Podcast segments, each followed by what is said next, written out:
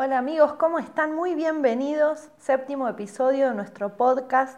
Hoy vamos a tocar un tema que a mí me encanta, que son las profesiones tradicionales versus las profesiones 4.0 y puntualmente vamos a ver el paso a paso de cómo volverte consultor. Se me ocurrió que una manera interesante de iniciar era empezando quizá por lo más difícil que son las profesiones tradicionales, fundamentalmente basadas en ciencias sociales y en ciencias básicas, porque en su formación tradicional tienen un corte bastante academicista y entonces pareciera que es realmente muy poco posible reconvertirse y adaptarlas como una versión 4.0 que hoy se demande en el mercado. Sin embargo, todo lo contrario, se van a sorprender en el desarrollo del podcast de hoy cuando vean las enormes oportunidades que para todos aquellos que quieran subirse trae Internet, porque maneja cifras que son realmente enormes y no hay antecedente en la historia de la humanidad de un mercado de oportunidades y de trabajo tan grande como el que representa Bien, vamos a pasar entonces a ver cómo es este camino de convertirte en consultor o consultora. Lo vamos a ver en cuatro pasos que vamos a desarrollar brevemente cada uno. Parecen simples, pero bueno, cada uno tiene sus cositas, lo vamos a ir viendo ahora. Punto número uno, es muy importante que analices tu especialidad y tu trayectoria, además de tu formación profesional. Y es muy importante también que tengas en cuenta cómo posicionarte como una autoridad en tu campo. ¿Qué te quiero decir? Quiero decir que si vos tenés hace mucho tiempo la idea de que sos muy bueno dando un servicio o que tenés una fortaleza con un, vinculada a un saber específico que podrías convertir en un servicio, pero lo que te está frenando es compararte con colegas o con referentes de ese conocimiento específico, nunca vas a empezar. Lo importante es que tomes acción y que te animes a dar ese paso, porque déjame contarte las cuestiones que generan autoridad y te posicionan como experto en el mercado no son las mismas que en el ámbito de lo académico. Mejor ejemplo, si yo te digo nombra un psicólogo, seguramente en la Argentina vas a pensar en Gabriel Rolón, si te digo nombra un filósofo, vas a pensar en Darío Zeta. Si te digo nombra un médico, bueno, en ese caso hay más, pero podrías decirme Cormillot. Sin duda son personas que tienen una importante trayectoria académica y un nivel de formación interesante, pero si yo me pusiera a buscar en los colectivos profesionales de psicólogos, filósofos y doctores, seguramente podría encontrar gente que tiene más distinciones, más trayectoria, más posgrados, más...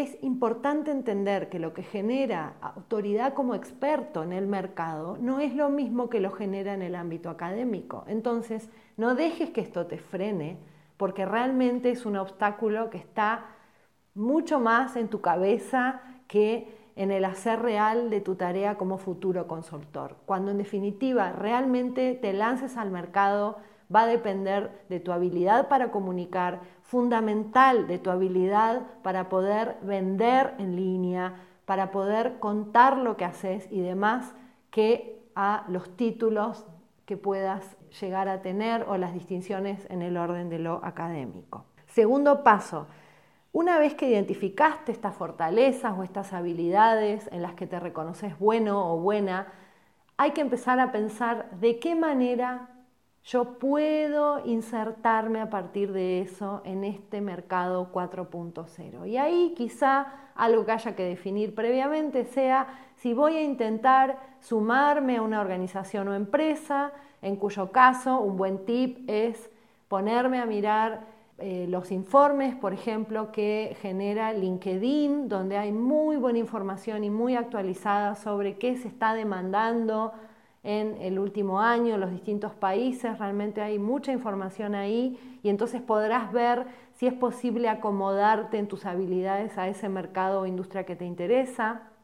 Y si por el contrario decidís efectivamente convertirte en consultor, vas a tener que definir como primera medida si tu estrategia va a tener que ver con buscar clientes finales o vas a querer en principio llegar a empresas. Esto en la jerga se conoce como servicios B2B o B2C. Lo vamos a desarrollar más adelante, pero por ahora quedarte con esa idea. Tu estrategia de marketing no va a ser la misma si vos con tus servicios podés llegar a consumidores finales, por ejemplo, un consultor en nutrición, ¿por qué no? Eventualmente llega a un consumidor final, que es una persona que puede tener interés en que le hagan una dieta personalizada porque es celíaca, y no es lo mismo que si sos un consultor en seguridad en ciudades, y entonces seguramente tu cliente van a ser instituciones, municipios o gobernaciones o el Estado federal, etcétera, etcétera. Bien, eso es importante que vos lo vayas pensando cuando estés analizando cómo volverte consultor. Paso número tres, vas a tener que definir tu mercado. Alguien a quién le vas a vender. Y ahí está esto que te adelantaba del B2B o del B2C. Yo voy a usar un ejemplo, yo soy socióloga de profesión original, digamos, de formación de base.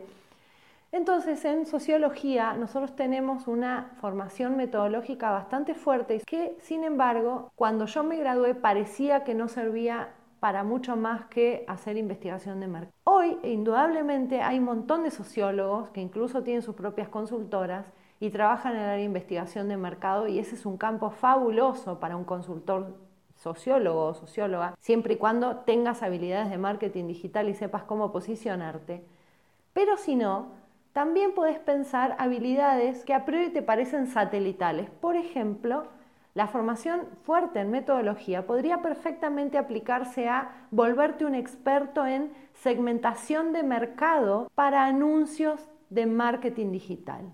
Por ejemplo, campañas en Facebook o Instagram. ¿Está bien? Algo que realmente tenés como una fortaleza y eventualmente podrías vender de manera independiente o montarte una consultoría sobre esto y te aseguro que es muy probable que te sobren los clientes porque hay poca, poca gente haciendo eso hoy por hoy y es una cosa altísimamente demandada. ¿Por qué? Sencillamente porque cada vez más las empresas, hasta los negocios locales, invierten dinero, mucho dinero, en publicidad de pago, que tiene que ver fundamentalmente con Facebook y con Google, y Google no trabaja con ese criterio, pero Facebook sí. Vos tenés la posibilidad de segmentar quién va a leer tu aviso. Y para saber cómo segmentar, tenés que conocer algunas cositas sobre sociodemográfica, intereses, metodología y demás que seguramente si sos colega tenés ahí en tu haber. Paso número 4. Vas a tener que sumar habilidad, seguramente. Una vez que tengas identificado qué podés venderle al mercado, a quién podés vendérselo,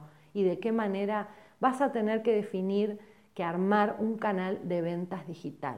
Entonces, en ese punto probablemente necesites sumar habilidades de marketing digital o eventualmente contratar una persona consultora que lo haga para vos. Pero en cualquier caso yo te recomiendo que aún tercerizando el montaje de tu canal digital de ventas, necesitas entender varios de los criterios que operan ahí para justamente estar tranquilo, estar tranquila que la persona en quien delegas esta responsabilidad enorme y de la cual va a depender el éxito o fracaso de tu nuevo negocio esté yendo por los caminos que tiene que ir. Bueno amigos, como comprenderán, este tema es extenso, es vasto, no podemos tocarlo todo en un podcast de 10 minutitos, pero sí quería compartir con ustedes como este pantallazo, este paso a paso de que es posible ser consultor tomando como punto de partida la experiencia que ya tenemos, el saber que ya tenemos y realmente reconvertirnos y subirnos a toda la cantidad de enormes posibilidades que nos da el espacio digital para continuar vigentes, para aumentar nuestros ingresos, para tener más autonomía en el trabajo, en fin. A mí realmente volverme eh, independiente me cambió la vida, lo recomiendo a todo el mundo que me pregunta. Entonces, bueno, ustedes, mis queridos oyentes del camaleón, no son la excepción. Les voy a dejar, como siempre, este podcast en www.profesional4.0.com barra blog y además les dejo una chapa, un regalito extra ahí.